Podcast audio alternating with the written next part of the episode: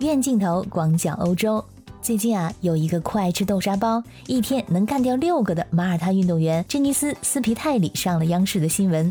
央视还把他啃包子的照片当成封面，来表明外国运动员对中国美食的热爱。除了对豆沙包的痴迷，他参加奥运会的故事也引起了人们的好奇。当时在冬奥会的开幕式上，一个头发绚丽的年轻女孩引起了观众们的注意，那就是马耳他唯一参赛的运动员珍妮斯·斯皮泰里。她把自己曾经是蓝色和绿色的头发染得更加色彩斑斓，仿佛是把调色盘打翻在自己的头发上，蹦蹦跳跳地举着马耳他的国旗走在开幕式上，自己一个人也走出了欢快的节奏。他在之后说：“当他踏入鸟巢的时候，感到非常震撼，特别的不真实。自己拿着国旗，就像是梦游一样的到处看。”大家好，我是跟你一起看冬奥的可可鱼，目前坐标奥地利维也纳，欢迎收听我的节目。这马耳他虽然也是欧盟的成员国之一，但是我跟大家一样，对他非常的不熟悉。他在欧盟里也是非常不起眼的一个小弟。唯一有点印象的就是在历史中的马耳他骑士团，在一些故事啊和传说中曾经有提过。在现实生活中啊，就基本上听不到这个国家的名字。马耳他是位于南欧的一个微型国家，是一个位于地中海中心的岛国，面积只有三百一十六平方公里，人口大概五十二万人，还没有北京天通苑一个小区的人口多。北京这个天通苑啊，是号称亚洲最大小区，大概有六十万常住人口。马耳他的气候属于亚热带地中海式气候。冬季多雨，夏季高温干燥，全年的平均温度二十三度，在最冷的一月份，平均温度也是十五度。大家从这个条件也可以看出来啊，这个国家是完全不适合进行冰雪运动的一个国家，所以全国上下只有一个运动员参赛也是情理之中。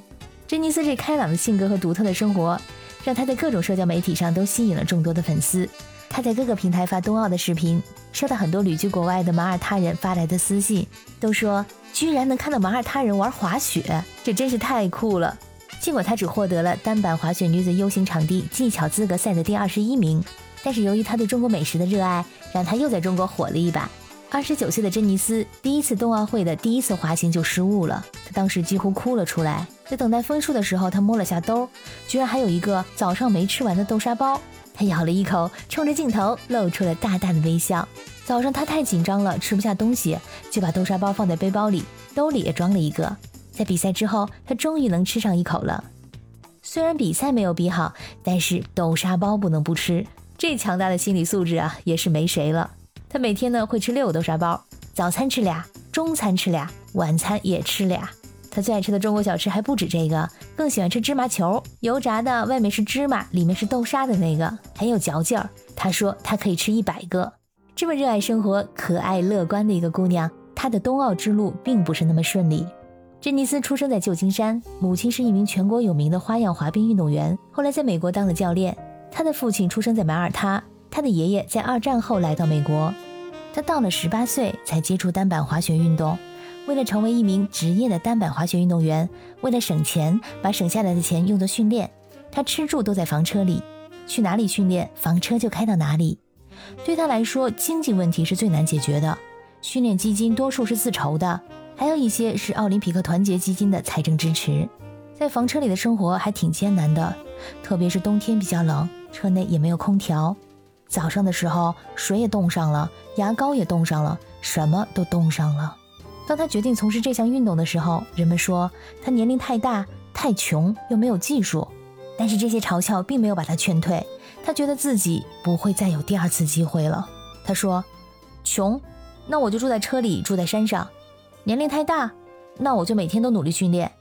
我始终相信，所有我面临的这些挑战，只要我足够渴求进步，只要我不断尝试，我就能实现目标。”珍妮斯还曾经两次膝盖受伤，在几乎没有赞助的情况下，只能自己开车到处参赛。伤病并没有打倒他，让马耳他这个只有五十多万人口的岛国出现在滑雪版图上。这个信念支撑着他一步一步地来到了北京冬奥会的赛场。他说：“我真的为我的马耳他血统感到骄傲。我在旧金山长大，是一个真正的马耳他裔美国人。”我一直觉得自己是马耳他人，所以代表马耳他成为他们第一个单板滑雪运动员，对我来说真的很特别。我爷爷在我还没开始比赛之前就去世了，但我知道他如果能看到我举着马耳他国旗入场，他会感到非常的自豪和荣幸。经过九年的努力，珍妮斯几乎战胜了所有的困难。在北京冬奥会开幕式前十七天，他终于获得了参赛资格，成为马耳他历史上第一个参加冬奥会单板滑雪的运动员。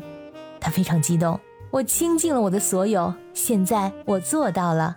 他实现了他自己的奥运梦想，今后还要从事滑雪运动。他希望通过他的经历传达更多的奥林匹克精神。这个精神感动了不少网友。有网友说，小国家的运动员自己训练能达到奥运水平也够厉害的。各体育大国的奥运参赛选手都是千万人里面挑选出来的，而且夺冠项目更受关注。这些年光感受到竞争，那些重在参与的感觉都快忘了。我现在觉得，珍妮斯让我们回忆起了这种感觉，就是那种为了自己所热爱的拼尽全力，无论能否得到奖牌，最后都会有一个香喷喷的豆沙包在等你。无关成绩，只为梦想。要想成为谷爱凌，可能我们都要重新投胎。但是我们每个人都可以做珍妮斯，为了自己的梦想不断努力，最终登上梦想的舞台，让全世界都看到，她不是遥不可及的天选之子，而是平凡如你我的追梦人。这位爱吃豆沙包的小姐姐，也祝你今后的人生像你的头发一样张扬而美丽。亲爱的小耳朵们，感谢你们今天的陪伴。如果你们对爱吃豆沙包的珍妮斯有什么想法和建议，欢迎你在留言区里给我留言啊！感谢你的收听，我们下次再见。